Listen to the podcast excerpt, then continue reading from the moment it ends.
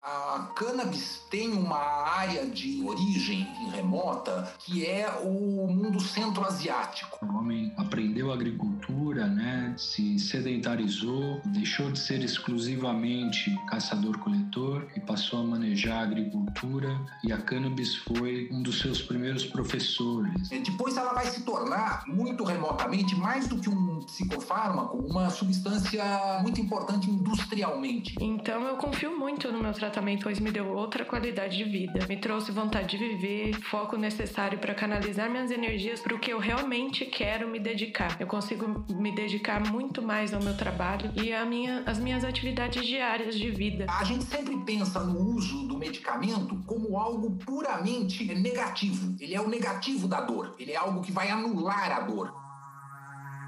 Canabidiol, CBD. Tetrahidrocannabinol. Limoneno, THC. Canabigerol, CBD, Canabigerol, CBD, Cannabis. Porta de saída.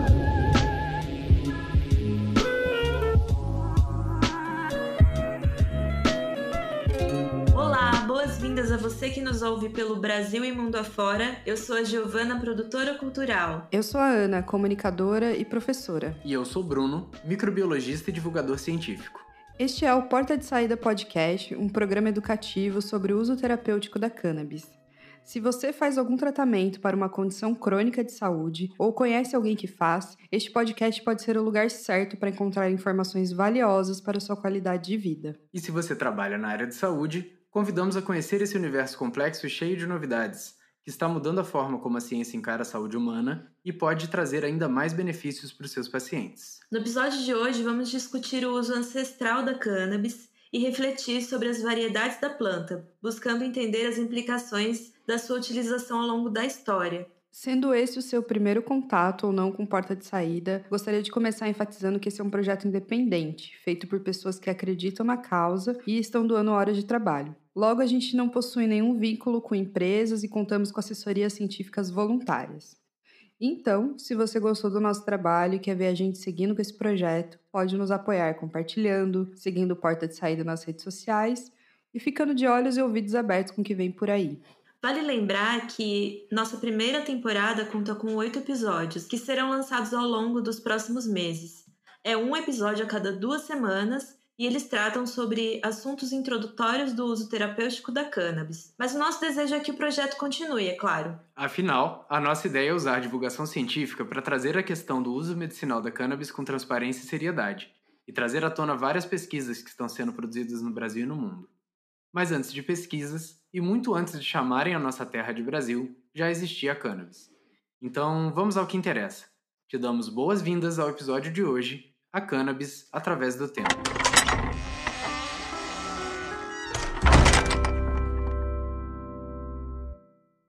Quando falamos de cannabis, percebemos que podemos partir de pelo menos cinco pontos de vista. O evolutivo, que se refere a entender as características da planta e como elas se modificaram ao longo do tempo, inclusive pela domesticação. O político, que se refere à regulamentação, proibição, perseguição, etc. da planta. O ponto de vista moral, que se refere às percepções subjetivas e crenças sobre o impacto de seu uso na pureza do usuário. O químico, que investiga seus efeitos nos corpos dos seres vivos e, por fim, o viés histórico, que analisa o uso da cannabis em diferentes épocas. E é evidente que todos esses campos de análise são, por assim dizer, interdependentes. Afinal, a falta de regulamentação pode impedir o avanço de pesquisas do ponto de vista químico, assim como pode interferir no consumo religioso. Bom, já existem várias pesquisas sérias que mostram que a cannabis esteve e está presente culturalmente em diferentes sociedades.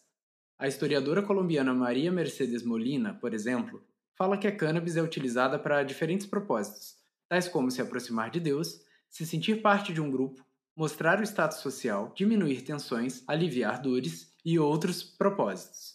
Então, culturalmente, essa planta tem estado presente na vida de muitas pessoas, vindas de muitos povos e culturas distintas. Ao que indicam as pesquisas, a cannabis teve diferentes usos ao longo da história e foi isso, inclusive, o que determinou o desenvolvimento de variações da planta em lugares diferentes. Desde bebidas a tecido, a cannabis esteve presente na cultura humana de diversas formas, acompanhando toda a civilização até os dias atuais. E quando eu falo toda a civilização, isso não é exagero. Os registros fósseis mais antigos de frutos e sementes da cannabis são de fósseis datados de 10 mil anos atrás. Nem sempre essa planta foi proibida. A criminalização dela começou há menos de um século. Antes disso, era muito comum que as pessoas utilizassem derivados de cannabis para tratar condições de saúde. A saúde em si também era entendida de uma forma diferente do que é hoje. Com a criminalização, a pesquisa com a planta foi deixada de lado e o seu uso terapêutico impedido ao longo do século XX. Hoje, estamos redescobrindo o que nossos antepassados já sabiam. É possível que a cannabis seja utilizada como remédio e medicação. Boa parte dessas história está resumida num artigo de revisão de 2019, chamado Cannabis Medicinal, a história plurimilenar de uma planta perene, escrito pelos pesquisadores italianos Simona Pisanti e Maurício Bifulco, disponível apenas em inglês por hora. Para falar dessa história em bom português, trazemos um pesquisador brasileiríssimo, o historiador Henrique Carneiro, professor da USP e um dos maiores estudiosos do país no que diz respeito a alimentos e entorpecentes nas culturas humanas. O professor Henrique nos conta sobre o uso ancestral da cannabis e de outras substâncias que tiveram várias funções em diferentes culturas. Mas antes, vamos conhecer um pouco mais da história do professor em si. Ele nos conta que. A minha trajetória vem no campo acadêmico, na história e, particularmente, naquilo que a gente podia chamar de história da cultura, que era a ideia de dar conta tanto das ideias como dos comportamentos. Né? E aí, desde que eu comecei a faculdade, o tema do uso de substâncias psicoativas e os seus significados históricos ao longo de diferentes sociedades, diferentes momentos, me atraiu muito. Então, eu fiz um mestrado na USP sobre Garcia da Horta, que é o primeiro cronista cronista das drogas do Oriente, no, da Ásia, digamos assim, no século XVI. E depois, no doutorado, eu prossegui essa pesquisa passando um ano na França, estudando os herbários modernos, que são, enfim, os registros pré-científicos, pré-lineanos do registro botânico e farmacológico. Né? Depois, durante a minha docência, eu passei a dar aulas na USP em 2003 e constituir um campo de estudos ligado à história moderna, mas que depois veio também para a história contemporânea, que abrange aquilo que a gente chama de ingestões, ou seja, a história da alimentação, das bebidas e das drogas. É o nome da revista que a gente publica já no terceiro número, que está no site do nosso laboratório, né, que é o LEDA, Laboratório de Estudos Históricos das Drogas e da Alimentação, no Departamento de História da USP. Eu sempre tive esse interesse, porque vinha um pouco de família família, o meu pai é um escritor de ficção científica, ele é um dos pioneiros do gênero no Brasil, né, André Carneiro. Então, esses cenários da ficção científica foram as minhas primeiras leituras. E eu sempre tive uma fascinação por tudo que havia na dimensão do fantástico, na dimensão do inusual, do extraordinário, daquilo que seria inclusive antecipações do futuro. Então também desde jovem eu tinha muito interesse nas dimensões da consciência. Quando eu fui para o curso de história, eu vi que havia uma lacuna no estudo da história das drogas, na sua, enfim, mais ampla diversidade de substâncias que vão, enfim, sei lá, do chimarrão ao LSD. A leitura do Huxley foi foi também o que me despertou muito precocemente para a curiosidade sobre as drogas, sobretudo psicodélicas, né? As portas da percepção, que inclusive lança o termo psicodélico, que é daquele que cunhou junto com o psiquiatra Humphrey Osmond. Então, certamente, desde o Soma do Admirável Mundo Novo, que era uma droga que ele concebeu sem a experiência direta. Depois ele teve a experiência direta dos psicodélicos e fez uma outra substância na ilha, tem uma dimensão muito mais positiva do que o soma do Brave New World. Né? Todos esses contatos que o professor Henrique Carneiro teve o conectam com sua jornada na pesquisa de ingestões dentro da história da cultura, para tratar dos diferentes ângulos do consumo de drogas o professor passou a integrar o NEIP. O NEIP, que é o Núcleo de Estudos Interdisciplinares sobre Psicoativos, ele é já bem mais antigo, ele nasceu em 2001, se eu não me engano, já tem duas décadas, e foi um esforço de um grupo de amigos na época de reunir o campo de estudos acadêmicos não biomédico do uso de drogas, sobretudo psicodélicas. Então teve a Beatriz Labate, a Sandra Goulart e o Edward McRae, que são antropólogos, o Tiago Rodrigues, que é cientista político, O Júlio Simões também é antropólogo. Bom, e eu era o único historiador. Esse grupo original depois incorporou dezenas e dezenas de novos membros e é hoje um banco de dados que tem um conjunto de textos, de pesquisas, etc., não só do Brasil, mas de vários outros países também. E o NAPE é, como o nome indica, estudo dos psicoativos. Então, todos são, em princípio, objeto desse campo. Sobre cannabis, ou maconha, enfim, na sua tradução brasileira, tem vários pesquisadores, assim como o LEDA, que aí é o grupo acadêmico específico do Departamento de História da USP. Mas o NEIP, com certeza, é talvez o grupo mais amplo a reunir os estudos sobre essa temática nas últimas décadas. Aí começa a haver uma espécie de demanda epistemológica de oferecer oferecer um campo multidisciplinar que escapasse de certos paradigmas ou até de certos dogmas biomédicos. A começar pela ideia de que a determinação da experiência não é biológica no estrito senso, quer dizer, ela é também biológica, mas ela não pode ser reduzida ao nível biológico, não é um efeito de uma molécula, é muito mais a construção cultural de uma experiência que depende do set, do setting e da substância, né? Então a gente começou a questionar, enfim, visões puramente medicalizantes do fenômeno do uso de drogas. Né? E, e, depois se incorporou a uma série de colegas que são também de estudos diretamente médicos, psiquiatras e, e psicólogos e, e, outros campos. Muito precisa essa fala do professor Henrique Carneiro, porque ela confirma que os estudos das drogas devem levar em consideração diferentes pontos de vista. Afinal, o uso não é meramente recreativo, é principalmente cultural, medicinal, espiritual e religioso. Assim como é possível encontrar encontrarmos ao longo da história o uso de diferentes substâncias psicoativas, tais como a coca e a ayahuasca. Pois é, inclusive os usos medicinais dessas substâncias são diferentes, já que cada sociedade possui as suas próprias visões sobre o que é saúde e medicina. Sobre isso, o professor Caneiro explica. A própria OMS estabeleceu há algumas décadas, no final do século XX, num famoso encontro em Almatá, no Cazaquistão, um paradigma de incorporação não só da considerada medicina científica internacional, mas também de medicinas tradicionais, que eram vistas como usos de plantas e de outros recursos, inclusive recursos, digamos assim, aparentemente considerados como mágicos, recursos como curas xamânicas, etc mas que foram considerados pela OMS como extremamente úteis nas políticas de saúde em relação às populações que tinham aqueles sistemas de valores. Porque a gente precisa entender a medicina de uma dupla dimensão. Quer dizer, por um lado, a medicina é um conjunto de saberes científicos ligados aos desenvolvimentos, enfim, sobretudo dos contemporâneos, mas por outro lado, ela é um acervo histórico de todos os meios de cura que a humanidade já, enfim, concebeu. Isso inclui um acervo botânico, em primeiro lugar, que é muito rico e que dá origem a boa parte dos fármacos, que tem origem no conhecimento tradicional. O próprio antropólogo Levi-Strauss né, teve um livro famoso chamado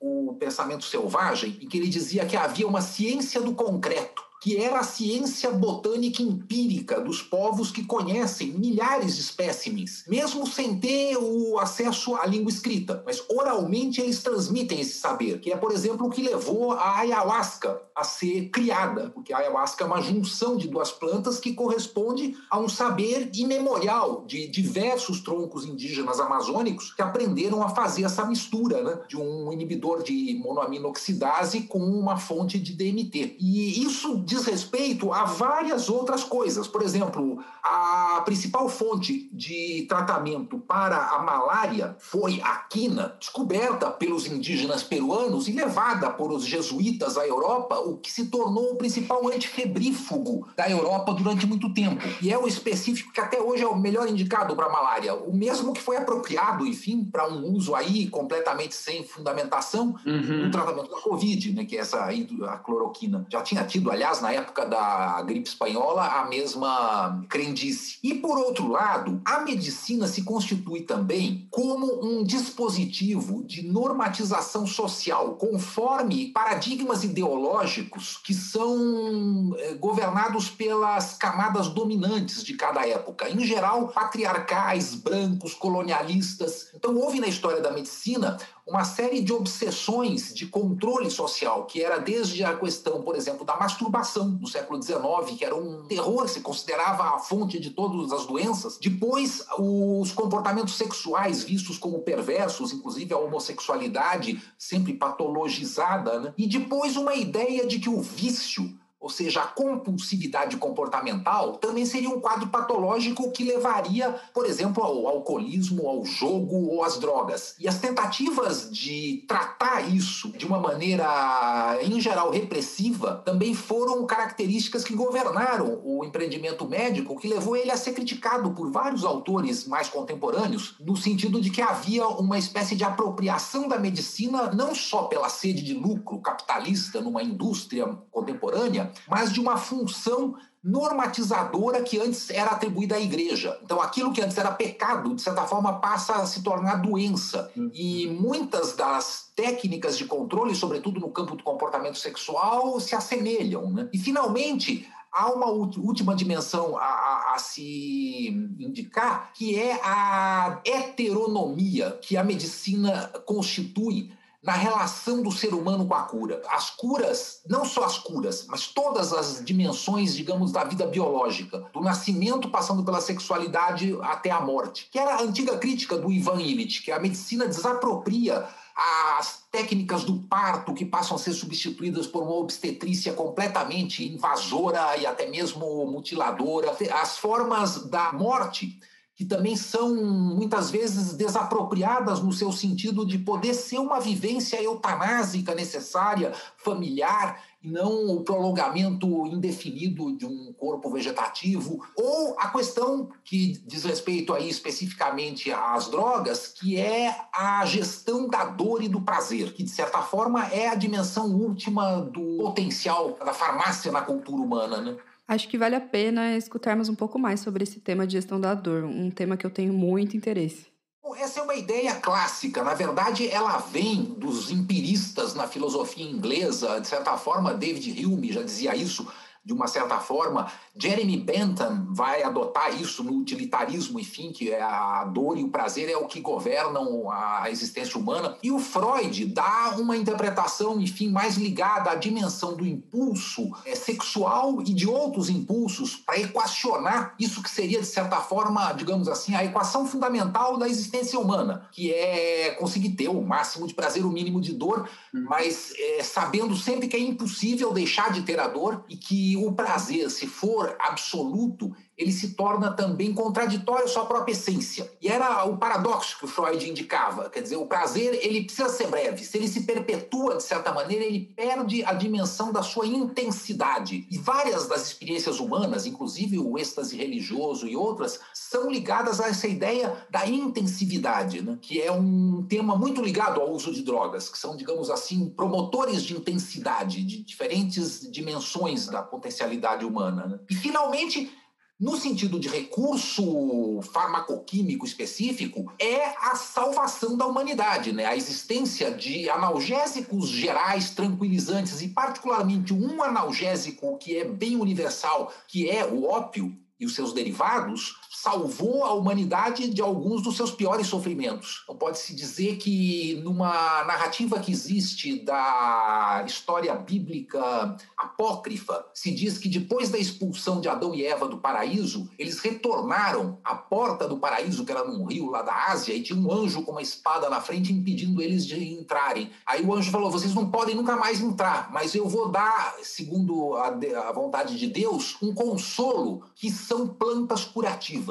Então há uma narrativa de ordem até bíblica, enfim, que conta a ideia do fármaco como o consolo da perda do paraíso. Né? A partir dessa fala sobre a medicina e o controle do prazer e da dor, vale ressaltar essa discussão da cannabis terapêutica, tanto no Brasil quanto no resto do mundo. Por exemplo, o fato de que muitos argumentam que da cannabis só se aproveita o CBD, que esse seria o único elemento que tem um potencial terapêutico. E isso é uma coisa que aparece em diversas falas que tentam justificar o proibicionismo por conta do efeito psicoativo do THC, sendo que a ciência já tem visto que a combinação de THC e CBD funciona, inclusive para quadros epiléticos. Aliás, para uma série de outras condições, como as doenças neurodegenerativas, tem se observado que o psicoativo THC pode também amplificar em muito o efeito terapêutico. Como tudo mais em saúde, o uso terapêutico da cannabis não tem respostas simples e únicas que servem para todas as pessoas e condições, e o uso controlado do THC tem sim propriedades medicinais. Canabinário vamos falar hoje em nosso canabinário é a base de tudo. Cannabis ou cannabis designa uma das plantas mais famosas do mundo. Cannabis sativa é o nome científico dessa planta, que também é conhecida popularmente no Brasil como maconha, liamba, erva de Santa Maria, ganja, cânhamo, entre outros, muitos outros. Enquanto o cannabis tem elementos linguísticos que aparecem em uma imensidão de idiomas, do hebraico ao grego, passando por línguas árabes, persas e norte-africanas, a palavra cânhamo vem do castelhano. E tanto a palavra maconha quanto liamba vem do idioma quimbundo, da região de Angola. Algumas pessoas dizem que cannabis, cânhamo e maconha são diferentes, mas análises genéticas mais atuais sugerem que são a mesma planta. As palavras têm origens diferentes porque a planta já havia se espalhado pelo mundo e ganhado muitos nomes quando chegou ao Brasil. O que muda são as subespécies e a sua variação química, ou seja, a concentração de moléculas dentro dela, dependendo aí da incidência de sol, tipo de solo, quantidade de água e o clima.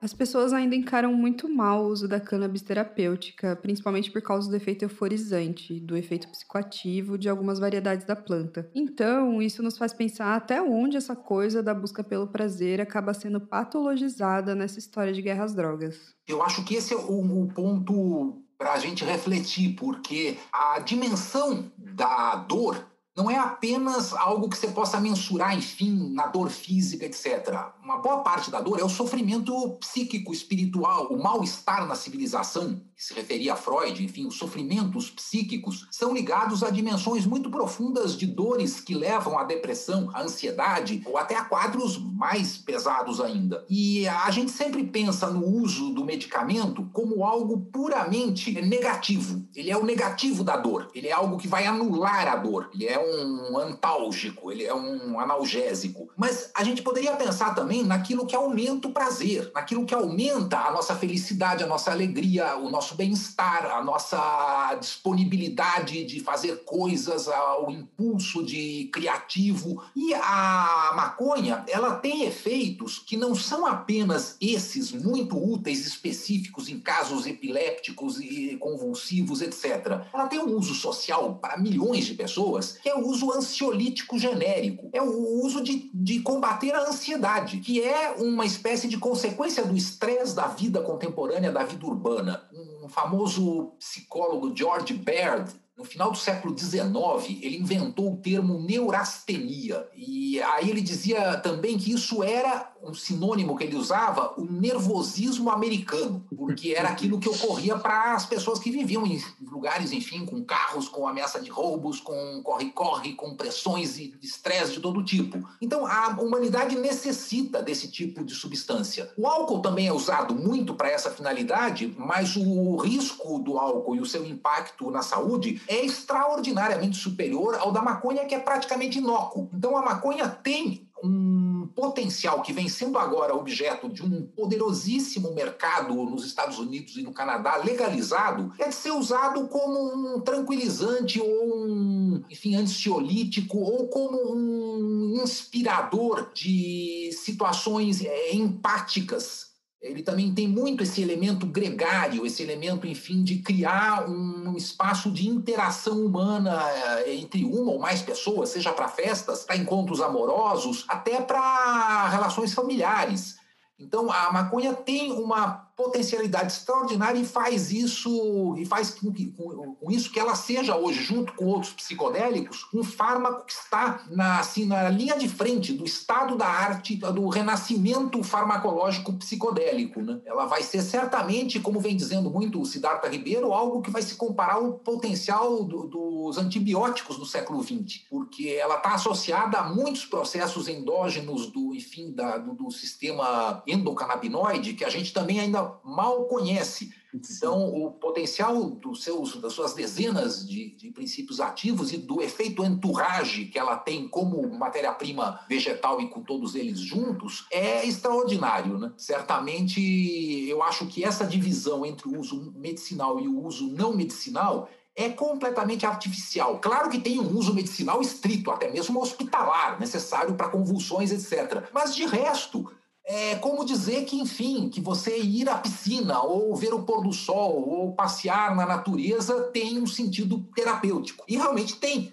porque a gente precisa disso na vida. Então, usar maconha recreacionalmente, eu também não gosto muito dessa palavra, porque não é só recreação, pode ser um uso para concentração filosófica, para fazer música, para escrever ou para ler, etc. Ela pode ter, enfim, um potencial que é além do curativo. Talvez seja aquela dimensão do care no inglês, que é mais que o cure, quer dizer, é, é o cuidativo, é cuidar e não só curar. Né? A gente precisa cuidar da nossa paz interior, da tranquilidade de espírito, e a maconha ajuda isso isso. Essa fala do professor Henrique Carneiro se torna ainda mais concreta quando ouvimos sobre os casos de pessoas que encontraram na cannabis um tratamento para suas condições. Foi por isso que trouxemos o depoimento da Juliana Sampaio, paciente de cannabis medicinal para depressão e TDAH.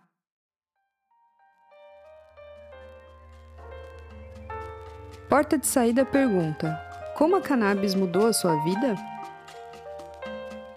Olá, ouvintes! Meu nome é Juliana, eu tenho 30 anos e eu sou paciente de cannabis medicinal. Eu sempre sofri com episódios de ansiedade, mania e depressão, mas só recentemente eu descobri o que eu jamais tinha imaginado. Esses problemas, na verdade, eram comorbidades do transtorno de déficit de atenção e hiperatividade, o TDAH. Meu diagnóstico para TDAH foi tardio, né? Geralmente é feito na infância. Mas comigo aconteceu quando eu já era adulta, eu estava com 28 anos. E mesmo assim fez com que todas as situações da minha vida inteira passassem a fazer sentido de uma hora para outra. É, como minha escolha de carreira foi a ciência, eu sempre sofri muito com tudo que o TDA traz de dificuldades diárias, especialmente dentro do meu trabalho. Né? Para controlar as comorbidades e o TDA, eu passei a tomar também quatro medicamentos alopáticos prescritos. Né? Esses medicamentos são muito caros e passaram a consumir boa parte do meu orçamento mensal. Eu sou cientista pesquisadora com bolsa CAPES, só para contextualizar. E vendo essa dificuldade financeira também, logo comecei a pesquisar alternativas mais viáveis e que pudessem também minimizar o número de alopáticos que eu estava tomando. Durante uma viagem para fora do país, eu me deparei com o óleo de cannabis. Eu tive a oportunidade de experimentar para lidar com uma crise de cólica menstrual muito forte que eu sempre tenho. Desde que eu tive esse contato nessa viagem, eu procurei esse medicamento como uma alternativa mais apropriada para fazer meu tratamento. E foi aí que eu soube do uso da cannabis para melhorar o TDA. Nos locais que ela já é legalizada, existe prescrição para esse transtorno. Durante minhas pesquisas, eu li muitos relatos de pessoas TDA dizendo ter melhorado, é, principalmente dos desdobramentos diários, como desregulação do sono, falta de apetite, que é muito comum entre pessoas TDA. Dessa maneira, eu tentei produziu o óleo artesanalmente na proporção 1 para 1, que é a proporção adequada para o TDA, né? CBD e THC. Passei a também comentar com o médico que me acompanhava, né? Ele, é, a médica também me passou uma receita para conseguir o óleo com associação, caso tivesse algum problema em algum momento com a produção. Desde então, minha vida mudou da água para o vinho, ou melhor, da água para erva. Eu passei a tomar o óleo Full Spectrum artesanal, né? E logo no primeiro mês, eu notei uma melhora no meu apetite, na minha consciência concentração, na minha ansiedade, depressão, sono e tremores, que eu também tenho tremor essencial, nunca soube, já fiz exames, nunca soube exatamente a fonte. E até isso melhorou. É, além de ter conseguido diminuir a quantidade de alopáticos que eu tinha tomado, eu já tô tomando bem menos. E me sinto, no geral, muito mais disposta. Não me sinto exausta com tanta frequência. Então eu tenho energia para fazer outras coisas no final de semana e também me preparar para a semana de trabalho que tá por vir. Eu tenho conseguido me sentir muito mais proativa, muito mais ativa, né? É, sobre o trabalho, eu também me sinto mais concentrada, né? Desde que eu comecei meu tratamento, eu consegui retomar minha carreira. Até ingressei no programa de doutorado, como eu falei, bolsista CAPES, podendo fazer o que eu sempre quis, né? Que é pesquisar e contribuir para a sociedade de alguma maneira. Então eu confio muito no meu tratamento com maconha, pois me deu outra qualidade de vida. Me trouxe vontade de viver, foco necessário para canalizar minhas energias para o que eu realmente quero me dedicar. Eu consigo me dedicar muito mais ao meu trabalho e à minha, às minhas atividades diárias de vida com a maconha do meu lado. E para mim, ela na verdade foi a porta de saída da depressão, da ansiedade e da falta de foco. Para mim é, é vida. Esse poder curativo da planta é observado no mundo há literalmente milhares de anos. É, segundo a historiadora Maria Mercedes Molina, o cânhamo índico, que é uma variedade da cannabis sativa, já era conhecido pelos assírios no século XV a.C. e, inclusive, era utilizado em cerimônias religiosas. Além disso, o cultivo da cannabis está relacionado à origem da agricultura, como apresenta um outro entrevistado da primeira temporada do Porta de Saída, o pesquisador Renato Fileve. Só para dar um gostinho do que vem por aí. Algumas evidências, né, registros arqueológicos, alguns fósseis, né, nos dão algumas pistas da interação humana com a cannabis, sobretudo na Ásia Central, que é o lugar onde a cannabis ela é compreendida e também sul da Ásia, Índia, Paquistão, as regiões que hoje atualmente estão esses países, é a região natural de ocorrência da cannabis. E, e essa interação ela ocorreu desde muito cedo. Registros apontam da época do Pleistoceno Pleistoceno, alguns outros já do Holoceno, mas o que mostra que é uma, uma relação milenar do homem com a planta. A gente tem aí relatos do emprego da fibra para a produção de tecidos, vestimentas, calçados, redes de pesca, cestos para diversas finalidades e também o emprego de outras partes da planta. Então a gente tem, por exemplo, um registro de um fóssil de sementes de cânhamo é, e também partes de matéria vegetal, né, que acredita ser flores, florescências e frutos da planta, próximos a um jarro de barro, a, a cacos de um jarro de barro quebrado. E então, o que que acontece? Essa interação, ela ocorreu em diversas civilizações, não apenas no norte da África, Egito, na região do Oriente Médio, os fenícios, assírios, citas, região também do leste europeu. Então há uma, um uso tradicional por aquelas populações civilizações que ocuparam aqueles espaços ao longo de muitos anos, desde a Revolução Agrícola, né, há cerca de 12 mil anos. Então, sendo a cannabis considerada um dos primeiros cultivares da humanidade. O homem aprendeu agricultura, né, se sedentarizou, deixou de ser exclusivamente caçador-coletor e passou a manejar a agricultura e a cannabis foi né, um dos seus primeiros professores, uma das primeiros cultivares ali que orientaram a humanidade ao cultivo, à agricultura, por conta dessas múltiplas finalidades, além da fibra, também da possibilidade do uso é, da resina, da cannabis para fins terapêuticos, ritualísticos, euforizantes, existe também ah, o interesse nutricional no óleo das sementes, também de biocombustível. Então, há uma versatilidade bastante grande né, no uso da planta e a espécie humana ela foi ao longo do tempo é, selecionando variedades genéticas que lhe é, servisse aquilo que era de interesse. A cannabis tem uma área de origem, é, enfim, remota, que é o mundo centro-asiático. E de lá ela vai ter um processo de difusão que vai para a China, que vai para a Índia Depois, através da cultura árabe, dos mercadores árabes, ela vai chegar ao mundo árabe e vai contornar a África até a África Negra. É, depois, ela vai se tornar, muito remotamente, mais do que um psicofármaco, uma substância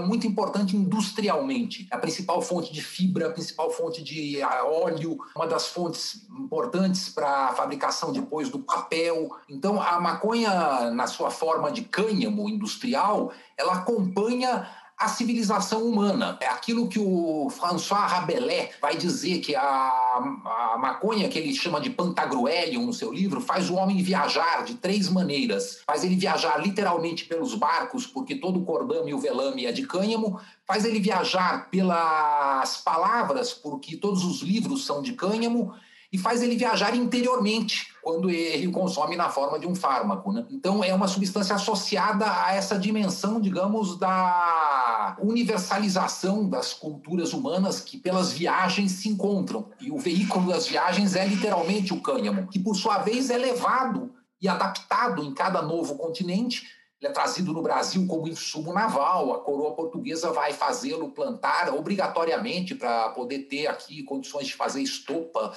de fazer, enfim, tecido, depois velas de navio, cordas e tal. Então, as primeiras plantações de cânhamo aqui são empresas da coroa portuguesa, né? a Real Feitoria do Linho Cânhamo. São Leopoldo, no Rio Grande do Sul, é fundada dessa forma. Mas os negros vão identificar aquela planta, digamos, de prazer, aquela planta até de devoção, e vão, e vão chamá-la pelo seu nome africano, que é maconha e vão consumir as suas flores e, e vão ser é, perseguidos por isso. Uhum. Desde o início há uma grande campanha no Brasil racista e, e colonial e depois imperial contra a utilização dessa planta pelos negros. Né? Daí vem todo o preconceito no Brasil. Né? Preconceito contra a senzala, depois contra a favela, e a maconha é associada a essa camada social há muito tempo.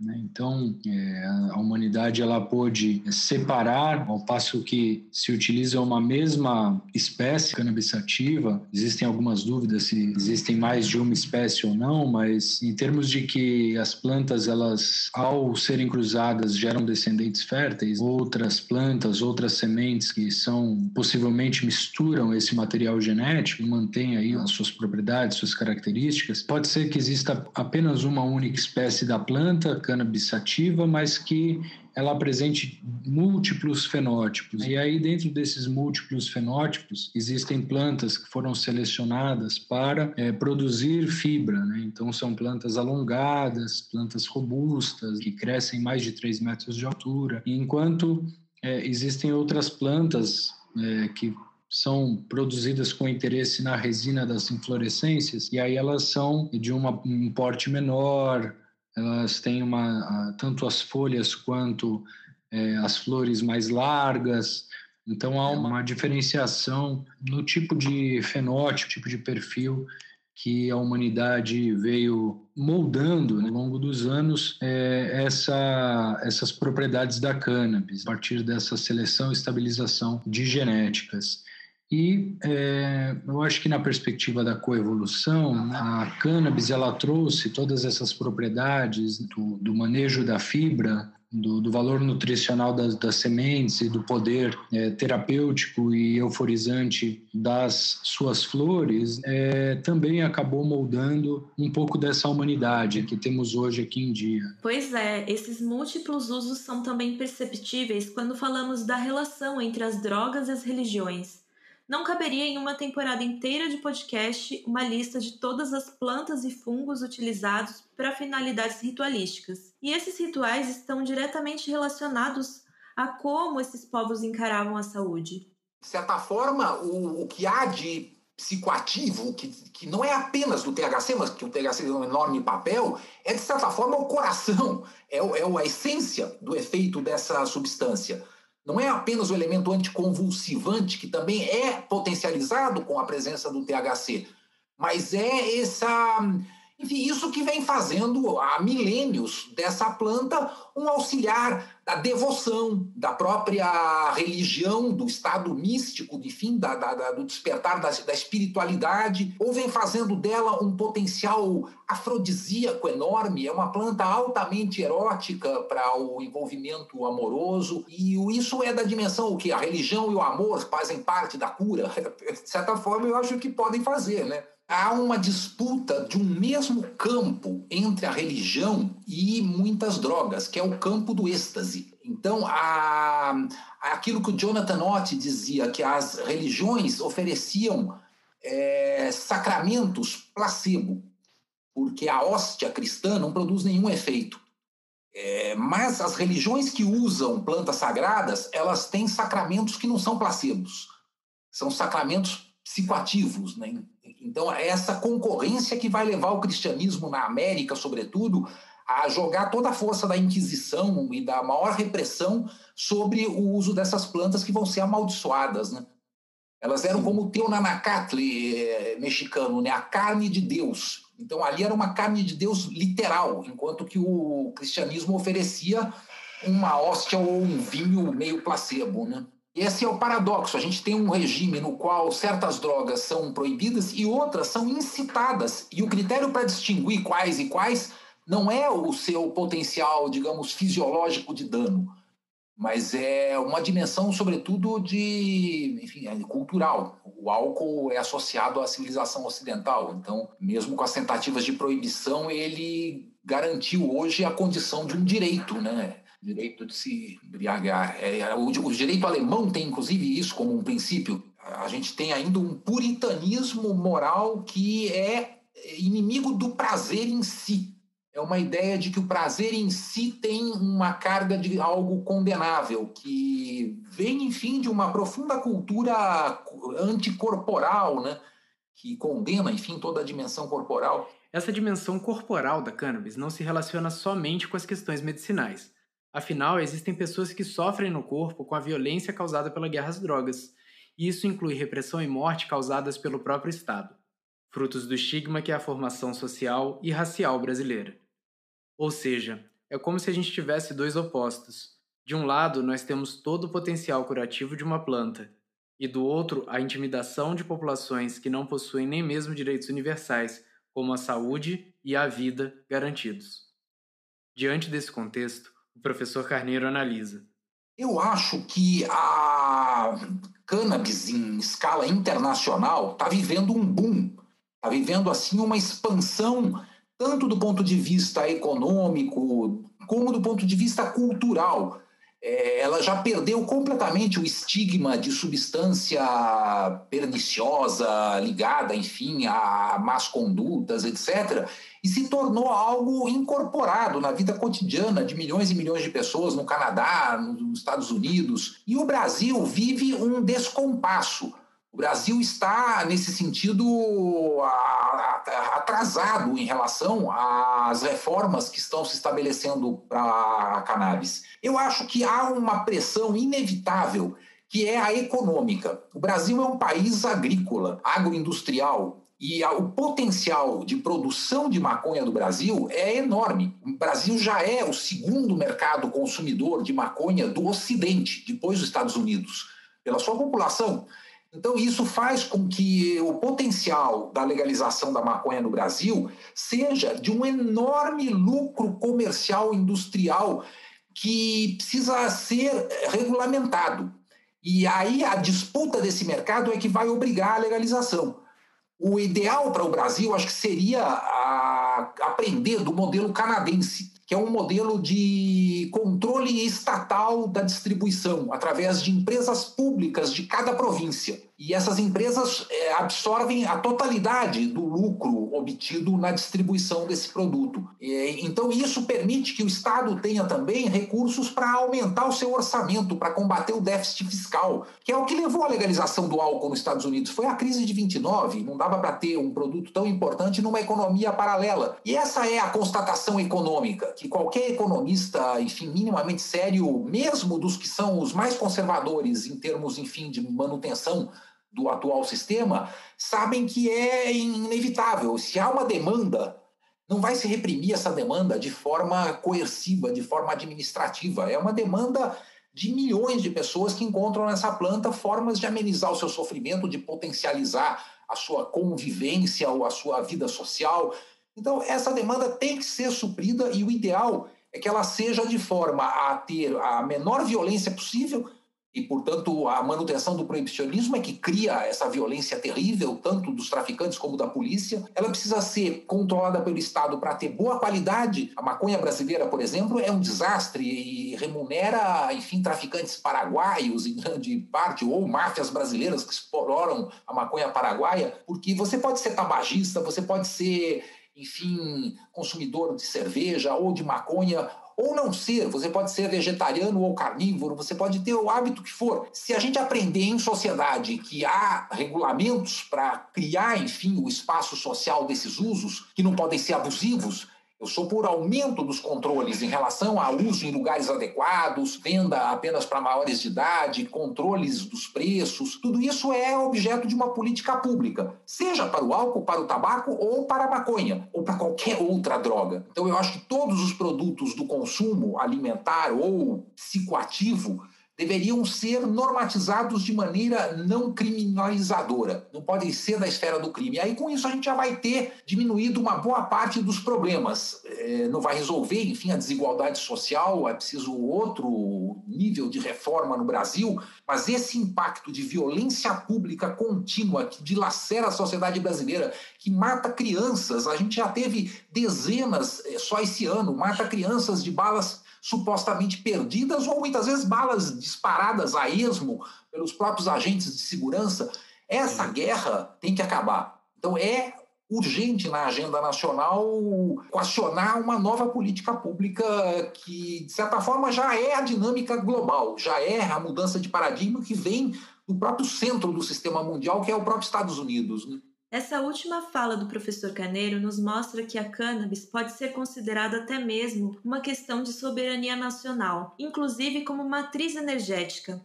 Mas isso é assunto para outro episódio. Pois é, Gi, tem muito mais para falarmos sobre esse tema, um assunto verdadeiramente inesgotável. Apesar de ser um podcast voltado para os usos terapêuticos da cannabis, todas as pesquisas nos mostram que é um tema multidisciplinar, né? Sem dúvida alguma, Ana. Até porque, mesmo o nosso conceito contemporâneo de saúde sendo tão diferente daquele que praticavam os povos que vieram antes de nós e domesticaram a cannabis, a própria OMS define saúde como um estado completo de bem-estar físico, mental e social. Então, não dá para ter saúde integrada se a gente não tem acesso ao remédio, se a gente tem leis que proíbem a gente de consumi-lo e se não podemos produzir pesquisas.